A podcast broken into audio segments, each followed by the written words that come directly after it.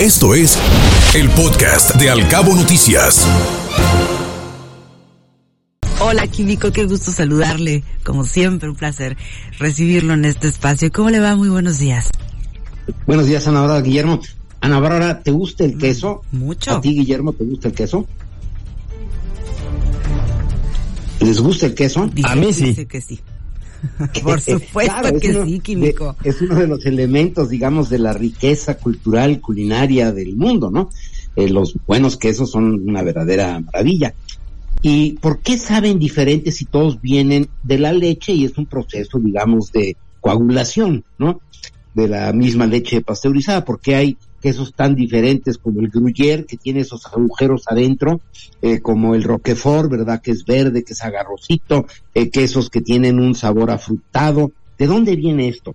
Pues de las bacterias, diferentes bacterias que se le inoculan al cuajo para que vaya a dar un queso diferente. Por ejemplo, ¿sabían ustedes que los agujeros que tiene adentro el queso Gruyère son burbujas de gas que se formaron durante la fermentación? Las bacterias producen, al estar, fermentando eh, la lactosa, eh, dióxido de carbono. Ese dióxido de carbono es un gas que se expande y queda como una burbuja dentro del queso. Cuando cuaja completamente el queso, cuando se solidifica, bueno, pues quedan los huecos dentro del queso gruyère. Cuando se coman un queso gruyère la próxima vez, piensen que ese agujero era una burbuja de dióxido de carbono. En fin, cosas interesantes. Pero eh, realmente no se sabía exactamente de cómo es que se van eh, produciendo los diferentes y miles de sabores de queso. Hay más de mil variedades de queso en el mundo.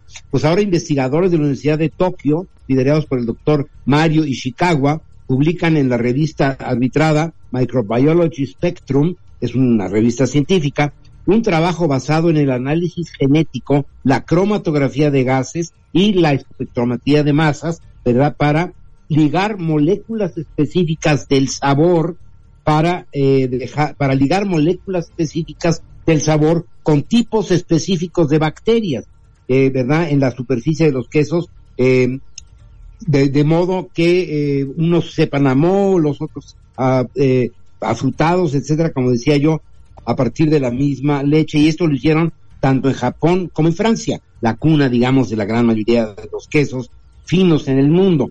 En este eh, nuevo estudio, para demostrar que cada bacteria sospechosa era responsable de producir la molécula del sabor responsable al, eh, al que se le había seleccionado. Y el equipo del doctor Ishikawa descargó cada tipo de microbios sobre la superficie cuando estaba cuajando ya el queso, eh, eh, todavía no maduro, y los investigadores, entonces, fíjense, Ana Guillermo, observaron cómo los compuestos del sabor cambiaban durante 21 días en una forma, eh, pues digamos, de fermentación. En forma notable, las, los, las pseudoalteromonas son las, eh, los bichos, digamos, los microbios que más eh, inciden en esto, y es el tipo de bacterias eh, que son marinas, cosa que uno no sabe, ¿no? Bacterias que vienen originalmente del mar, encontrados en varios quesos, y produjeron el mayor número de sabores. Estos microbios produjeron ésteres, cetonas, compuestos de azufre, conocidos por impartir sabores afrutados, enmohecidos, ¿verdad? Como el Roquefort, el sabor a ajo en el queso. Ishikawa y sus colegas compararon este añejamiento de bacterias eh, no iniciales, o sea, no las bacterias que se ponen al inicio, esas son, son conocidas, sino eh, las que después se agregan sobre la superficie y lo comparó, fíjense, eh, a Guillermo, con una orquesta, lo estoy citando al doctor que estoy traduciendo. Percibimos los tonos, eh, digamos, los tonos que toca una orquesta del queso como una armonía, pero no sabíamos qué instrumentos tocaba cada uno, ¿no? Haciendo la similitud.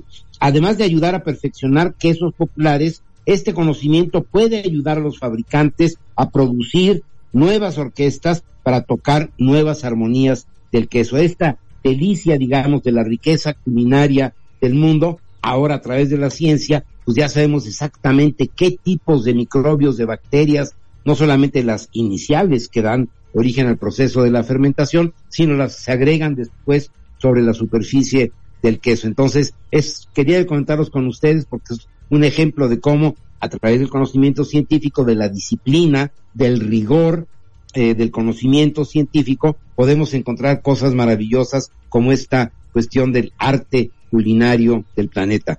Ana Barra Guillermo. Y lo dice muy bien, Químico, es todo un arte, es toda una alquimia, la elaboración de este milenario alimento, ¿no? Exactamente.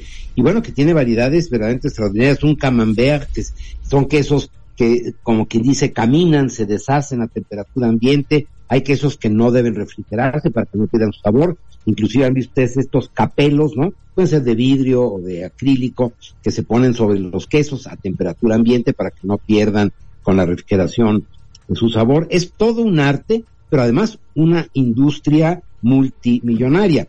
Y tenemos una cierta producción lechera en Baja California Sur, ya ven que tenemos granjas y, este aquí se podría iniciar, a lo mejor con estos conocimientos, a todos los que estén interesados, a través tuyo, Ana Barada, o tuyo, Guillermo, les puedo dar eh, los, las referencias del artículo científico, no los quiero aburrir ahorita con eso, pero cualquiera puede en un momento dado comprando, hoy en día se pueden comprar las cepas de microbios a través de internet, ah, increíble, llegan a uno en un sobrecito y puede hacer cualquier tipo de queso, aunque sean de esos extraños y carísimos. ¿Se pueden comprar cepas por internet químico?